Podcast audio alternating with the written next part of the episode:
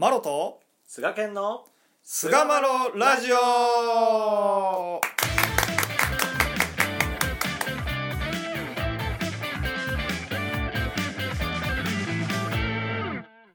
さあそれでは始まりました。第341回菅マロラジオ。はい、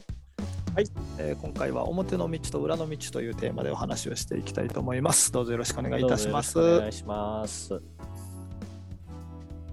前回、えー先人の道シリーズ32回ということで、えーまあ、その小兵先生のお話を取り上げさせていただいたんですけども、まあこの松野小兵先生の、えーいただかれてるお指図に、まあ、さあさあ、神一条の道は表と裏とあると。裏の道は誠の道、一つさあさあ、日々に運ぶところは誠というは通りにくいものであるという、まあ、そういう一節があったんですけども、うんまあ、神一条の道、えー表と裏、あー表っていうのはあー具体的にはこの神一条の道が通れるようにさまざまな施策をする、えー表のお具合、建物やったり、えー形やったり、権威やったり、さまざ、まなことを私たちは制御するわけですけども、まあ、そういった表だった部分だけじゃなくて、えーうん誠の道、心の道というのが、あー肝心要だということをお指図では示されたと。えー信仰のね、世界に身を置いていたら、まあ、その、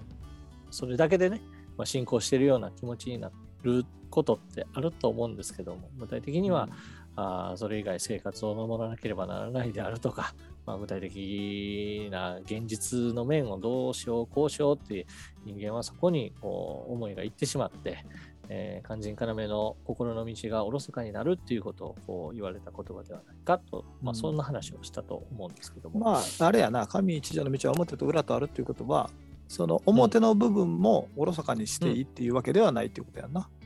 そうそうそうそうそう。やっぱり、うん、表裏一体っていうことはだただ裏の部分が目に見えない部分であるからおろそかになるような感じがあるでと、うん。だからそこをちょっと気ぃつけて通りな晴れやって言わはったっていう理解でええんかなこれは、そういうことなんですよ。うん。心だけやっててもね、表の道をほったらかしにしてもどうともならんっていうのも現実としてあると思うんで、うんうんうん。うん。まあ一つにはまあ心っていうのがやっぱ見えにくいもんなんで、えーだからどうしても形の部分にこう人間っていうのは走りやすいっていうのは、うん。まあこれは古今の東西、まあ、昔から人間が抱えて抱えている問題なんじゃないかなとは思いますよね。確かにね、うんうん。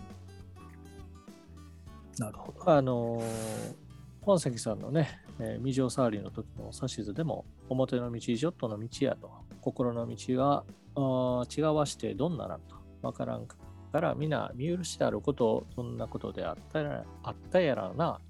見許してあるから触れてどんななんと、胸の道あればこそこれまで通りできた。これをよう聞いておかねばならんという、まあ、そういうお言葉が残ってます。胸の道あればこそと。えーやっぱり心っていうものがあれこそもう今の道があるんだと。形が立派になったから立派になってきたということではなくて、えー立派になるだけのですね、えー心の道、えー人を助けるう目には見えないけどもその心の道を通ってきたなればこそ今の結構な道になってきたんだということをこう再三やっぱおっしゃられるわけですよね。はい、だからまあこういう神様のお言葉をこう元にこう考えるとですね、とかくやっぱり心っていうものがあおろそかになってしまうっていうのが人間の差がなんではないかなということがこう感じられるわけなんですよね。うん、まあ見えたることばかり言うなりとかね言われるし、うん。まあ、そういうもんなんやと思うわ。そういう傾向が強いんやと思うやっぱりね、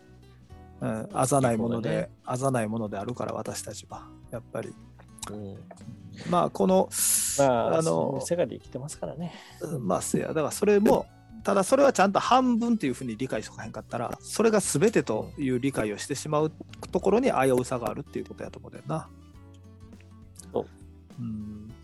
まあ、これあのお逸話編とかでもねこういう心ああいう心って言って具体的にこう心で教えを説かれてるっていうところは結構あってあの、まあ、有名なやつでは初期最初の頃に出てくるね7番目に出てくる真心のお供えっていうお話とかはねいろんなところで引用されると思うんですけれども中山家が谷底をこう通っておられたと、まあ、そのある年の暮れに一人の信者さんが立派な重箱にきれいな小餅を入れてこれを親様におあげしてくださいと言って持ってきたので股間さんはこう早速それを親様の目にかけたら親様はかなりねそっけなくああそうかえと。重箱に入れて立派なものを持ってこられたのになんとなしに、あれ？あこんな反応なの？っていうような反応しておられるやんか。特に満足されてるご様子も見受けられない。でそこからまあ23日してまた一人の信者さんがやってきて、まあ、それには粗末な風呂敷包みがあってそこからこれを親様におあげしていただきとうございますと言ってこう渡したのは竹の皮にほんの少しばかりのあん餅が入っていたと。でこれもまた股間様が親様に持っていったら親様はすぐに親神様にお供えしておくれと非常にご満足の体であらせられたということなんですよね。うん、でまあこれ実際には後になってどうなどうなんかっていうのを見ていったら、まあ、先に持ってきはって重箱に入れた豪華にしてきた人は相当なこう家の方であって正月の餅をついたと。でまあちょっと余ったし、まあ、これをとにかくお屋敷におあげしようと思って、えー、持ってきていたと。であとの人は片やこう貧しい家の人やってやっと正月の餅をつくことができたからこれは神さんのおかげさまやと。何をいてもお初を持っていかせていただこうというのでそのつきたてのところを取って持ってこられたという違いやったと。ね、で様は2人の人の心がちゃんとこうまあ分かっておられて、うん。まあ、こういうことはいっぱいあったみたいですね当時ね。でその後多くの信者さんがあそれぞれその時々の珍しいものとかをですね親様に召し上がっていただきたいと言ってこう持ってまいるようになってきたけれども親様はそのこれ珍しいなとかこれ豪華やなとかこれ高いなとかっていうことよりもその人のこう真心真実の心をお喜びくださるという心をの利をお受け取りくださっていたということがもう常であったということですよね。うん、中に高慢心で持ってきたような人がいるとですね、これはもう手に入りませんですごいもんです、えー、言うて持ってきはったことがあったら、そばの人にね、勧められて、例えば自分がお召し上がりになった時であっても、いらんのに無理に食べた時のようにちょっとも味がしないと言われたと。もう本当に目に見えない世界のことを常々こう見つめておられた心を見つめておられたというお話ですよね。うん、そうですね。うん、いやあの甘酒の話なんかもそうですよね。うん、あのまあお屋敷の前を、ね、甘酒売りが通ったけども、うん、それをお召しいただくことができなかったっていうのも、うん、俺一面においたらやっぱり心という部分とやっぱり形の部分が大事だっていうことも合わせてこう説かれた話なんかなって、うん、なんか今今更ながら思い出したんですけども、うんうん、あの有名な、まあ、これも何度も話してますけども144の天に届くりのお話、